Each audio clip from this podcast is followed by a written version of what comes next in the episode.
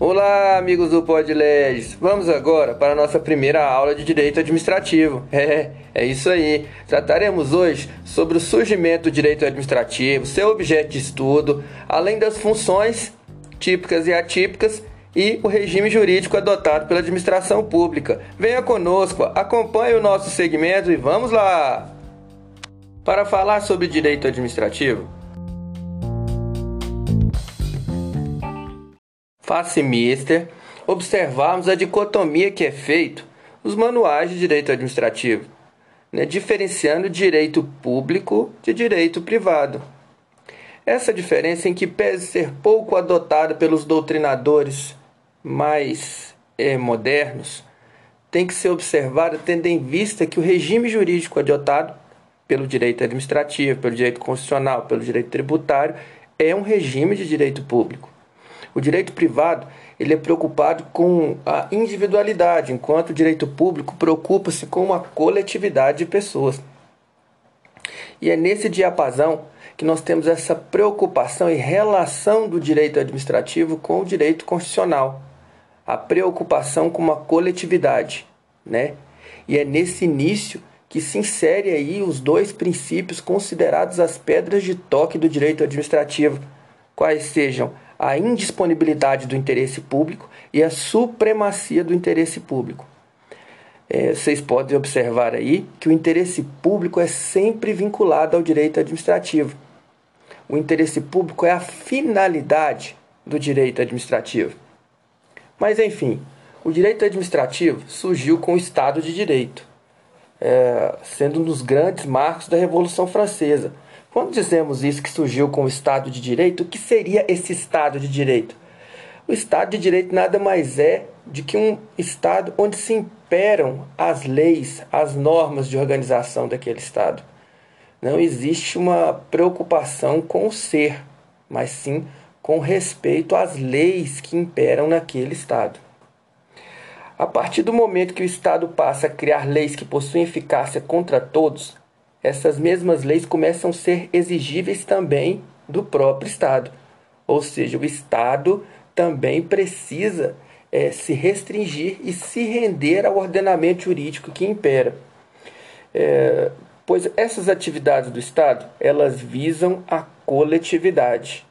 Né? Há uma preocupação com a coletividade aí no direito administrativo. É, Faz-se mister também a preocupação do direito administrativo com a formação política do Estado, né? É, para que sejam bem tipificadas as funções administrativas, é necessário que haja uma separação de poderes, né? uma distinção entre funções, é, para que possa ser demonstrado como realmente se monta o direito administrativo, a função administrativa. Né? O direito administrativo brasileiro foi muito influenciado pelo direito francês.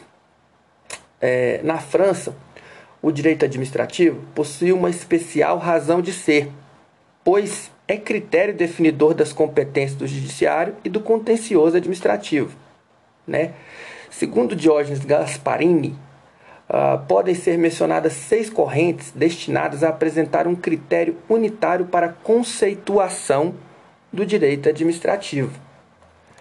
Ah, nós, aqui no Brasil, adotamos uma corrente né, em que pese ah, nós adotarmos a coisa julgada administrativa também, ou seja, não há mais, não haveria mais é, como recorrer na instância administrativa, nós aqui adotamos o sistema de jurisdição única tendo em vista que mesmo que você tenha uma coisa julgada administrativa, você pode sempre recorrer ao poder judiciário. É claro que mais à frente levantaremos as, as questões de mérito em que o judiciário não interfere por conta da separação dos poderes nas decisões administrativas, é, mas naquilo que lhe for ilegal, naquilo que, que, que pautar aí, que passar, que ultrapassar as linhas da legalidade, é, o direito administrativo se rende a uma jurisdição única, né? que é o que impera aqui no direito brasileiro. Bom, nós não vamos falar aí sobre as correntes aí todas as escolas aí que sub subjugaram aí o direito administrativo que procuraram conceituar para não ficar muito complexo, né? Alexandrino é, conceitua aí direito administrativo como conjunto de regras e princípios aplicáveis à estruturação e funcionamento das pessoas e órgãos integrantes da administração pública, as relações entre esta e seus agentes, ao exercício da função administrativa e, especialmente, as relações com os administrados e a gestão dos bens públicos, tendo em conta a finalidade geral de bem atender ao interesse público. Olha aí, vocês podem observar então que através deste é, conceito apresentado por Alexandrino, que toda a relação entre as pessoas dentro da própria administração pública, todas as funções dentro do próprio direito administrativo é para o interesse público. O objeto do direito administrativo sofreu grande evolução ao longo do tempo, passando pelo período de serviço público, da disciplina do bem público até os dias atuais, quando se preocupa com os sujeitos que exercem e sofrem atividade do Estado, bem como das funções e atividades que a administração pública desempenha. O que leva a observar que esse estudo evolui em consonância com a atividade administrativa e o próprio desenvolvimento do Estado. Hein, pessoal? E aí, dentro desse, dessa, desse conceito aí, nós podemos observar é, a própria situação em que nós temos um conceito, uh, como é que eu vou dizer, formal e um conceito material de direito administrativo. Nós temos um conceito objetivo e um conceito subjetivo dentro do direito administrativo que vai ser conceituado aí para vocês mais tarde.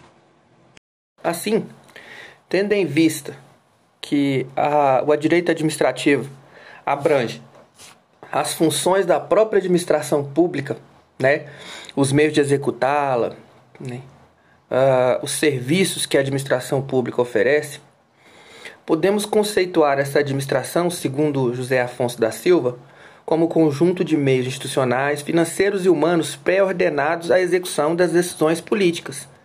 Assim, nós observamos que tem aí os atos de governo, né? E a implementação desses atos de governo, ou seja, os atos de execução. E a administração não pratica os atos de governo, este é objeto do direito constitucional. Ela pratica ela pratica os atos de execução, com maior ou menor autonomia funcional a depender da, da, da competência do órgão e seus agentes. Então, administrar é gerir interesses segundo as finalidades é, da própria do próprio direito administrativo ou da própria administração. A administração pública é a gestão desses interesses, né? É, a administração é a própria gestão dos interesses da coletividade. Né? Ah, assim sendo, pode-se falar que a administração pública, aludindo-se a uns instrumentos do governo, como a gestão mesma dos interesses da coletividade, ela traz aí as relações, as próprias relações do direito administrativo, né? Aí nós vamos aí viajar aí em várias situações em que nós vamos identificar o direito administrativo nas funções do Estado, na, quer dizer, da própria administração, na relação da administração com seus subordinados, né? Na, na, no regime adotado pelos contratos em que a administração é, é, trabalha, né? Né? Um, regime, um regime que vai trazer uma certa condição, vai trazer uma certa condição de supremacia, de superioridade em relação ao contratado, até mesmo porque a administração tutela é, direitos é, é, da coletividade. Né? A administração existe para tutelar o interesse público. É, deveras esse interesse público deve sobressair sobre o direito, sobre o direito individual. Como foi falado agora há pouco, é, essa administração pública, né, ela pode ser entendida em dois sentidos: o sentido objetivo e o sentido subjetivo. Para o sentido objetivo, é, administração é o próprio conceito de atividade administrativa, né? Ah, ela caracteriza a função administrativa. Trata-se da própria gestão de interesses públicos executado pelo Estado através da prestação de exercícios públicos, seja por sua organização interna ou ainda pela intervenção no campo privado, e de algumas vezes até de forma restritiva, como é o poder de polícia. Seja qual for a hipótese da administração da coisa pública, é inafastável que ela adgerir à própria sociedade. Uh, não conceber o destino da função pública que não seja voltado a indivíduos com vista à sua proteção e ao segurar e a segurança e o bem-estar social seria, uh, uh, como é que eu vou dizer, uma violação, né, a essa função administrativa. Então, para resumir melhor aí, no sentido objetivo, a administração pública é a própria função administrativa, né? É, de zelar e cuidar dos bens da coletividade. Né? Uh, temos também, é, tendo em vista esse aspecto material dessas funções exercidas pela administração pública, as próprias atividades são o serviço público, né? o poder de polícia, né, que é o poder de fiscalização e intervenção do Estado na propriedade, se necessário, né, o fomento, que é o incentivo que a administração faz a particulares visando o bem comum, a intervenção no domínio econômico, né, aí nós podemos até citar aí as situações aí de, de é, extrafiscalidade aí, né, em que é uma função do tributo aí na regulação do, do mercado né, econômico, além também da própria intervenção, às vezes. O artigo 173 da Constituição coloca que, ressalvados os casos previstos na Constituição, a exploração direta da atividade econômica pelo Estado só será permitida quando necessária aos imperativos da segurança nacional ou relevante interesse coletivo definidos em lei. Temos, temos também como função administrativa, a própria atividade administrativa, né, nesse conceito objetivo, a gestão de bens públicos e a intervenção no direito de propriedade do particular. Às vezes, é, a própria administração coloca aí alguns institutos para que possa se sobressair o interesse público, a desapropriação, né, vamos colocar aí no caso de uma, de uma propriedade particular, está em algum lugar em que a administração precisa construir um posto de saúde. Né? Ela faz uma desapropriação em prol do interesse público para que seja construído um posto de saúde naquele lugar estratégico. Né? O tombamento, né? que é a conservação do, do próprio, eh, da própria da, da propriedade em si, é, no sentido de, de conservar o patrimônio histórico, né? as requisições administrativas, limitações, ocupações temporárias e a própria servidão administrativa. Em sentido subjetivo, uh, José de Santos Carvalho Filho conceitua que é uma expressão que pode significar o conjunto de agentes, órgãos e pessoas jurídicas têm a incumbência de executar a atividade administrativa. Então veja bem, fazendo aqui um comparativo, sentido objetivo, função administrativa. Sentido subjetiva, o próprio conjunto de órgãos, agentes e pessoas jurídicas que executam aquela função administrativa lá, né, aquela atividade administrativa do sentido objetivo. Uh, os órgãos e agentes a que nos tem referido integram as entidades estatais, né, integram, integram a própria administração, aquelas que compõem os entes federativos lá da União, Distrito Federal, os estados e os municípios. Entretanto, existem algumas pessoas jurídicas é, incumbidas por elas da função administrativa. Tais pessoas também se incluem no sentido de administração, que seria a administração indireta, né? Ou seja, nós temos os órgãos da administração direta, aqueles que executam diretamente as funções administrativas, e nós temos os órgãos da administração indireta, né? É que quando ocorre uma descentralização, né? Isso vai ser estudado com mais calma futuramente, mas para que fique gravado aí, é, a administração indireta nada mais é que uma descentralização da é, administração direta. E, esse, esse, essas pessoas jurídicas da administração indireta também fazem parte da, da administração. Né? Uh, isso é apenas uma descentralização uh, das funções administrativas. E aí, o que, que acontece? Em sentido subjetivo, a Maria Silva Zanella de Pietro ela conceitua no seguinte, ó, sentido subjetivo, formal orgânico, ela designa os entes que exercem atividade administrativa, compreende pessoas jurídicas, órgãos e agentes públicos incumbidos de exercer uma das funções em que é tripartir a atividade estatal, ou seja, a própria função administrativa.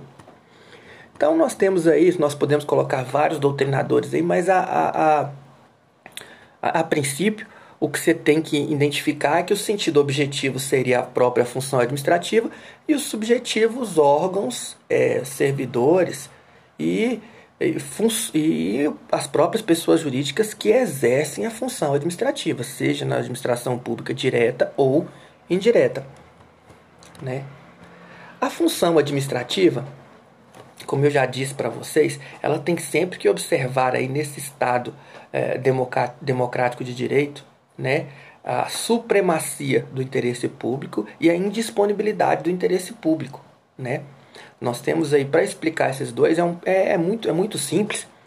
Basta colocar que sempre que, que a administração tiver é, qualquer ato, qualquer atividade, ela sempre vai visar primeiro o interesse público, né? sobre o particular, vai imperar o interesse público sobre o particular e ela não pode dispor do patrimônio público da forma que o particular pode. Um exemplo disso seria, por exemplo, é, impostos. Se não tiver previsto em lei né, a isenção de impostos ou na própria Constituição como imunidade, é, a administração pública ela não pode dispor né, deste patrimônio público, desse imposto que, em regra, é da coletividade. Por mais que você pague aí seus impostos aí à própria administração pública, mas esses impostos aí eles têm como titularidade a coletividade. Então a administração pública, se não por meio de lei, ela não pode dispor é, deste patrimônio público, do interesse público em cima disso aí. Uh, o interesse público ele sempre prepondera é, sobre o particular a fim de que como é que eu vou dizer para você, é, a, a, fim de que, de que não seja tolhido ali a própria finalidade da administração, né? Se, se por acaso alguém busca, uh, como é que eu vou dizer, a, a, a disponibilidade de qualquer patrimônio sem que seja por meio de lei, porque o povo é o próprio titular da lei, por meio de seus representantes, é, isso característica e além de listas administrativas, aí a gente pode observar até a, a própria ofensa à probidade administrativa, né? Se você não observa o interesse público aí, se você deixa elevar o interesse particular acima do interesse público, é, você fere aí não só a probidade, mas vários outros princípios elencados aí no artigo 37 da Constituição, quais sejam aí o da legalidade, o da impessoalidade, o da moralidade, o da publicidade e o da eficiência. Importante também destacar as fontes do direito administrativo, né? Falamos sobre conceitos, objetos, administração pública, sentido formal, sentido material, uh, sentido objetivo, sentido subjetivo. É importante retratar também sobre as fontes do direito administrativo. A doutrina apresenta quatro fontes do direito administrativo: a lei, a jurisprudência, a doutrina e o costume. A lei é considerada uma fonte primordial do direito administrativo. Desde a Constituição até leis complementares, é, leis ordinárias, decretos, é, a lei acaba sendo a fonte básica do direito administrativo, principalmente por sua força obrigatória dentro do sistema. A lei é importante, se nós observarmos bem, por conta do princípio da legalidade. Para o administrador, é, a lei impera como uma força é, diferente daquela que é para o administrado. A administração pública só pode fazer o que estiver prescrito em lei enquanto que para o administrado é, ele pode fazer qualquer coisa que não esteja previsto em lei, ele tem uma liberdade. Já o Estado não, o Estado é limitado pelo princípio da legalidade, só pode fazer o que está prescrito em lei. A jurisprudência, também como fonte do direito administrativo, são os julgados aí, né, do, das nossas cortes superiores, né, ela nos ajuda bastante aí a entender e interpretar situações dentro do próprio direito administrativo. É muito comum é, para compreender o sistema de direito público estudarmos a jurisprudência de um determinado tribunal, como por exemplo o STF. É, nesse caso, encontramos súmulas, uniformização de jurisprudência, uniformização de um entendimento de um tribunal sobre determinado dispositivo. Né? Lembrando que o judiciário ele só vai é, interferir na administração pública, nos atos administrativos, é, numa situação de ilegalidade. Numa situação de conveniência e oportunidade, não. Quem interfere no mérito é só a própria administração. Nós veremos mais adiante. Outra, outra fonte do direito é a doutrina, né? o entendimento dos juristas, dos doutrinadores sobre o sistema normativo administrativo. Ela acaba que influencia um pouco na elaboração da lei. Né? O entendimento de um determinado jurista, de um determinado autor, ele influencia muito no sistema normativo. E, por fim, o costume, que, né, que é uma fonte não escrita. Né? E normalmente é utilizado para preencher aquelas lacunas que são deixadas pelas normas é, administrativas, né? É, por exemplo, aí uma praxe administrativa adotada ali, que de tanto uh, ser implementada na prática pela administração, acaba que toma uma certa, uma certa relevância, né? Insta salientar que, por mais que, que o costume seja uma fonte do direito administrativo ali na praxe, ele vai, ele vai, nós podemos consultá-lo mas desde que ele não seja contra as próprias leis ou que não tenha uma normativa expressa. E tem que ser visto com muito cuidado, tendo em vista o próprio princípio da legalidade, que é cobrado para a administração que ela só deve fazer o que tiver previsto em lei. Então, é, tem que se ater a determinadas circunstâncias dentro do próprio direito administrativo. Outra vertente desse estudo inicial é o regime jurídico administrativo. Nós sabemos muito bem que esse regime administrativo ele tem que imperar sobre o regime individual, sobre o regime jurídico que impera sobre as pessoas, sobre os administrados. O regime jurídico administrativo, ele preza pela coletividade, né? A observância daqueles princípios considerados pedras de toque do direito administrativo, quais sejam lá a, a supremacia do interesse público e a indisponibilidade do interesse público. Né?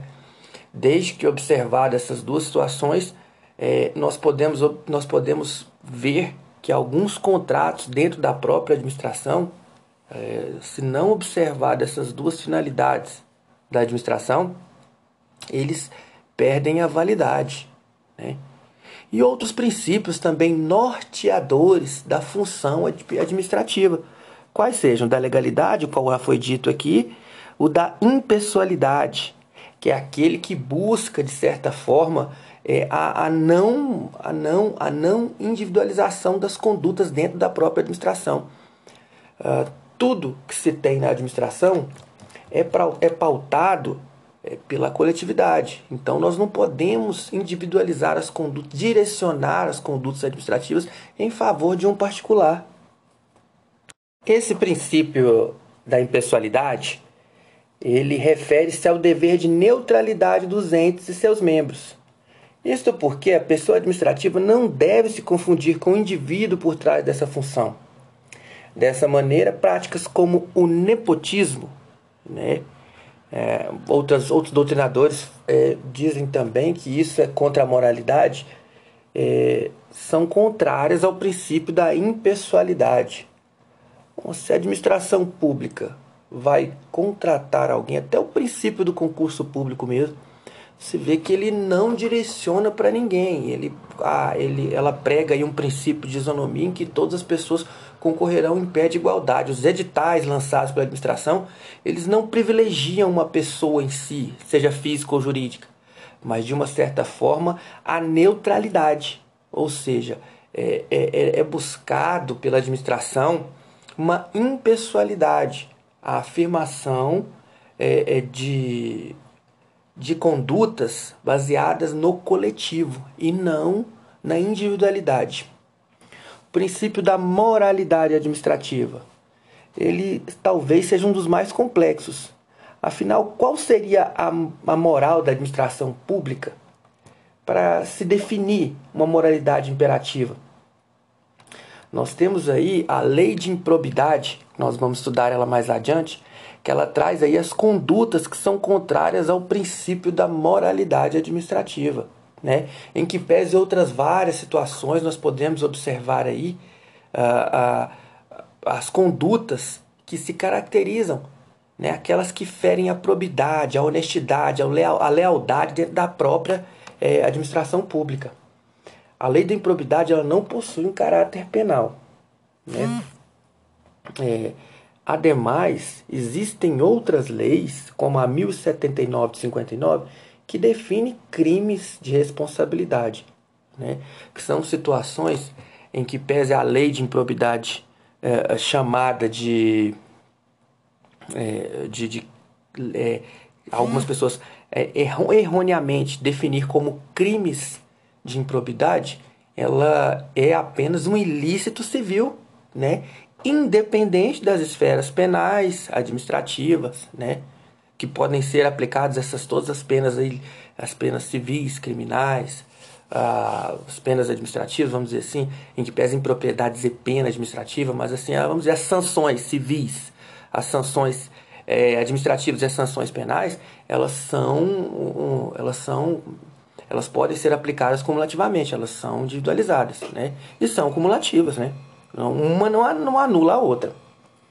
O princípio da publicidade no direito administrativo, que se refere ao dever de prestação de contas. Afinal, a administração pública deve reverter seus feitos da sociedade de modo geral, justificando os gastos por ela realizados. Né? É por isso que nós temos aí a lei da transparência, é, todas as, a administração pública, vários sítios aí de internet, vocês podem verificar que, por conta do princípio da publicidade, de uma moralidade que tem que ser escancarado pelo governo, as contas, os gastos públicos. Né? Ademais, é constitucional a apresentação de contas pela administração pública. Né? Nós temos dispositivos específicos da Constituição que tratam sobre o tema. É o princípio da eficiência, que foi instituído pela emenda constitucional número 19. Ele se refere a um equilíbrio né, entre meios e fins dos atos administrativos. A administração pública ela deve prezar pelos mais eficientes, considerando não apenas as medidas necessárias e seus impactos, mas também o orçamento demandado. Outra preocupação do princípio da eficiência é, é o bom desempenho dos servidores públicos, né? É por isso que o servidor público ele pode perder o cargo por, por meio de uma avaliação de desempenho, né? ele pode perder o cargo, né? Se a avaliação de desempenho aí. Agora, nós temos o princípio da proporcionalidade. Esse princípio, apesar de não estar explícito ali no artigo 37 da Constituição, é bastante usado pelo direito administrativo, né? Ah, ele foi originado do direito alemão, né? E se subsume numa adequação entre os meios empregados e os fins objetivados. Por exemplo, há duas possibilidades em obras em vias públicas para melhorar o trânsito local. Uma delas é mais eficiente, mas depende de desapropriação, expropriação de alguns terrenos. Qual das duas que deve ser mais adotadas?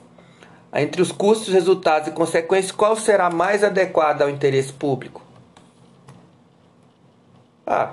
adequação entre meios e fins a necessidade, direito do menor prejuízo ao destinatário e a proporcionalidade em sentido estrito. Ou seja, visa-se os efeitos mais benéficos, menos lesivos ao interesse público. Temos também o princípio da subsidiariedade, outro também que não está na Constituição. Uh, segundo esse princípio, o Estado atua de sobremaneira na área do direito público e excepcionalmente no direito privado. Ou seja, as normas que regem o direito administrativo, né? A atuação estatal é mais, assim, vamos dizer assim, o Estado é mais atuante dentro do direito privado só em situações excepcionais. nós podemos verificar na, na, na, na situação em que o Estado interfere a, a, na economia, por exemplo, que seja só por imperativos de segurança nacional ou por interesse coletivo, social, né? E outros princípios, né? Que a gente pode elencar aí que estão na lei do processo administrativo da segurança jurídica, dentre outros aí que nós vamos explicitar mais quando essas leis mais específicas forem comentadas no decorrer das nossas aulas. Outro tema bem recorrente em provas são os poderes administrativos ou poderes da administração. O uso desses poderes é um poder-dever pois é por meio deles que irá se alcançar a preservação dos interesses da coletividade. A administração ela tem a obrigação de utilizá-los, logo, eles são irrenunciáveis. Se no exercício desses poderes o administrador não buscar o interesse público, haverá o tal do excesso de poder, abuso de poder, na realidade, na modalidade de excesso de poder, que ultrapasse os limites de suas atribuições ou seja, o vício de competência, e na modalidade desvio de poder, caso o agente vise finalidade diversa da que devia perseguir. Então nós temos aí o abuso de poder, que é um vício de competência, e o desvio de poder, que é um vício de finalidade. A doutrina geralmente destaca os seguintes poderes. Vamos lá: desvinculado, o discricionário, o normativo, o hierárquico, o disciplinar e o poder de polícia. Vamos agora para o poder vinculado. Poder vinculado é um dever da administração que obedece à lei numa situação concreta em que o agente só possui uma opção.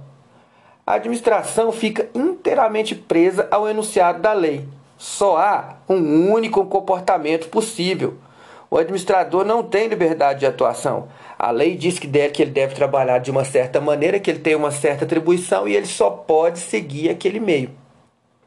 O administrador fica condicionado à norma legal, não tem liberdade de ação. Segundo Eli Lopes Meireles, poder vinculado ou regrado é aquele que o direito positivo, ou seja, a lei, confere à administração pública para a prática de atos sua competência determinando os elementos requisitos necessários à sua formalização. Ou seja, né? Vocês podem observar que no poder vinculado o sujeito não tem liberdade de escolha, não tem liberdade de ação. Por outro lado, nós já temos o poder discricionário, que permite uma margem de liberdade pelo administrador, que vai exercer um juízo de valor de acordo com os critérios de conveniência e oportunidade. O administrador, no caso concreto, vai avaliar a situação para adotar o comportamento adequado.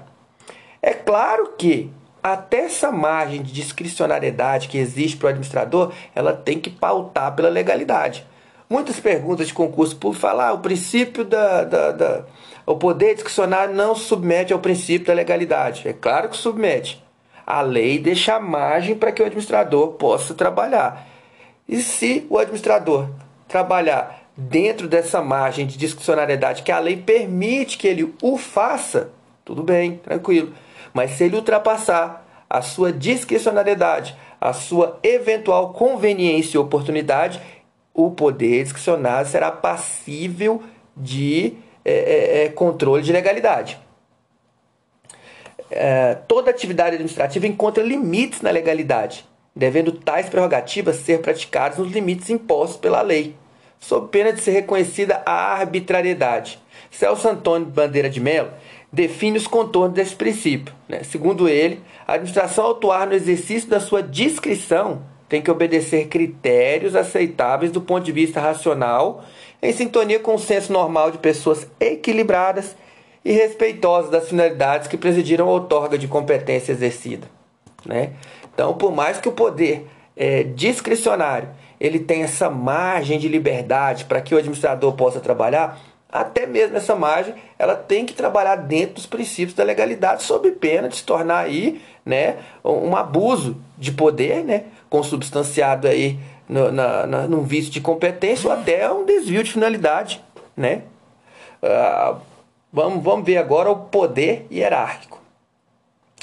A hierarquia, né, ela existe no âmbito das atividades administrativas e compreende a prerrogativa que a administração tem de coordenar, controlar, ordenar e corrigir as atividades administrativas dos órgãos e dos agentes no seu âmbito interno. Não há hierarquia entre os poderes do Estado, entre as funções né, legislativo, executivo e judiciário. A distribuição de competências.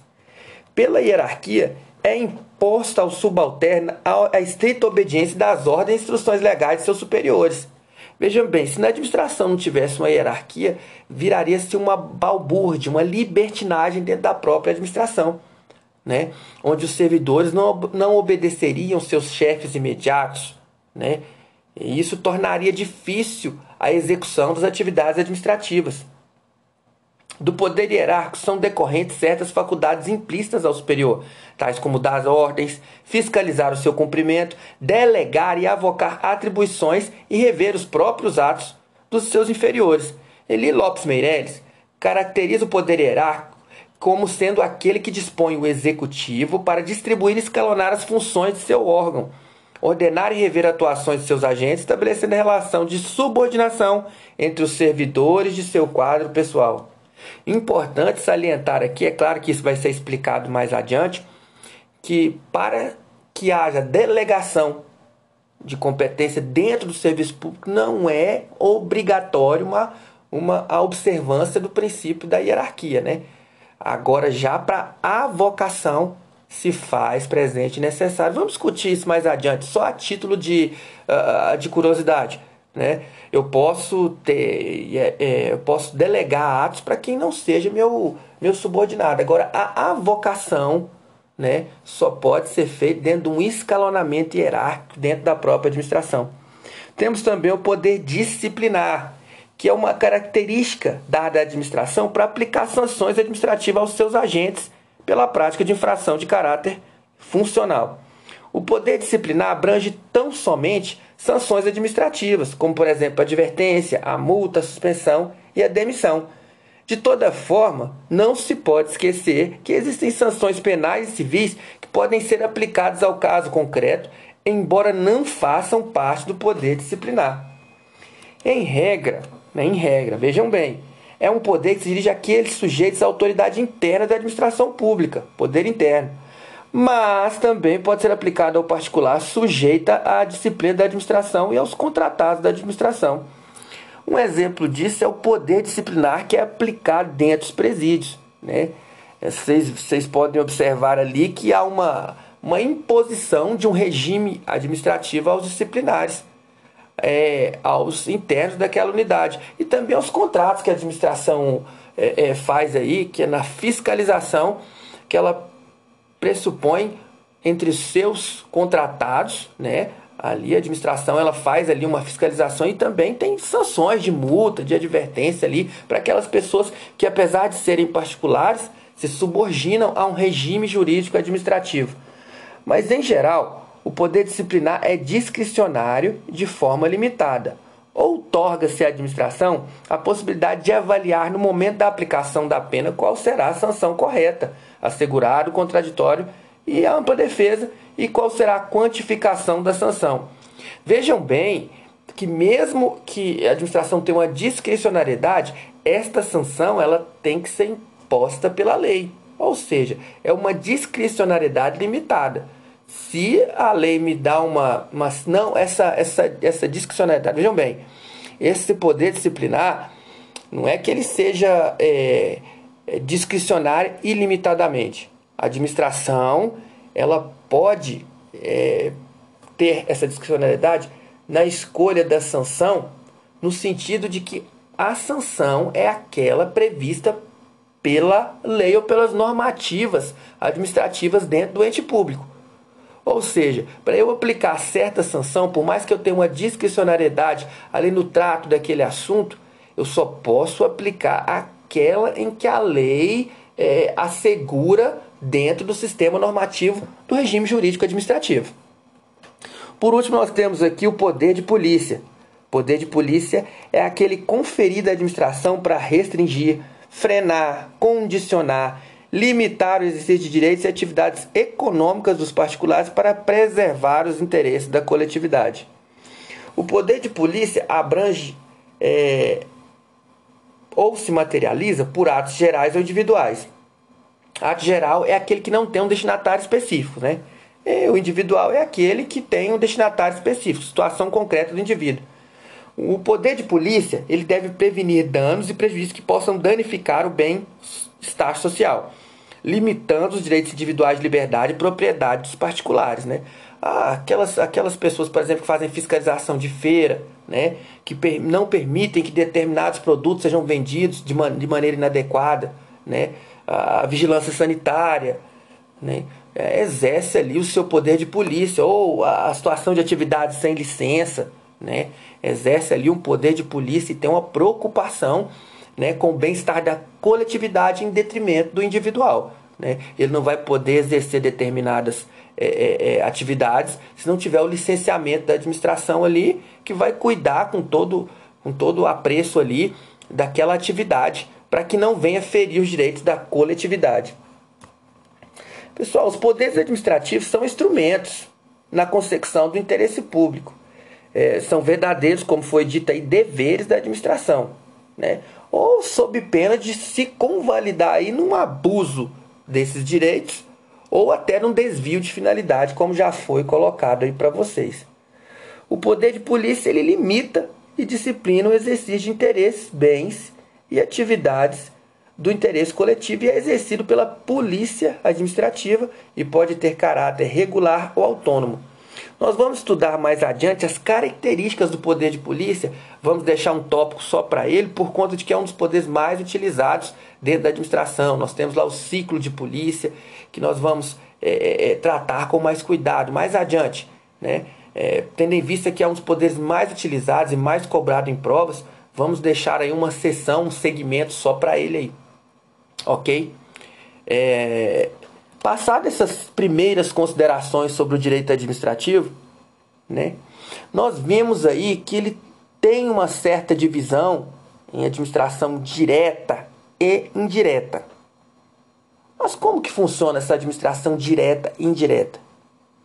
Em determinadas situações, o poder público, a administração pública, ali pelos seus entes elencados na Constituição, quais sejam a União, os estados, o Distrito Federal e os municípios, né, fazem parte dessa administração direta, exercem diretamente a administração pública. Tem as suas atividades ali sem precisar de nenhum intermediário. E também nós temos a administração pública indireta, que são as, as, as subsidiárias do próprio poder público, as descentralizadas desse poder público, desses entes públicos né? Dizemos aí que a atividade, que a administração indireta é formada pelas empresas, fundações, autarquias, sociedades de economia mista e consórcios públicos. Vejam bem, empresas públicas, sociedades de economia mista, autarquias, fundações e consórcios públicos. Esses são os entes da administração indireta. Isso é, será tratado mais adiante, com mais cuidado, com as especificações desses entes, dos órgãos públicos, nos nossos próximos segmentos. Por hoje é só. Um abraço, fiquem com Deus e não se esqueçam de nos, de nos acompanhar pelo Instagram e de nos ouvir pelo Spotify. Abraços!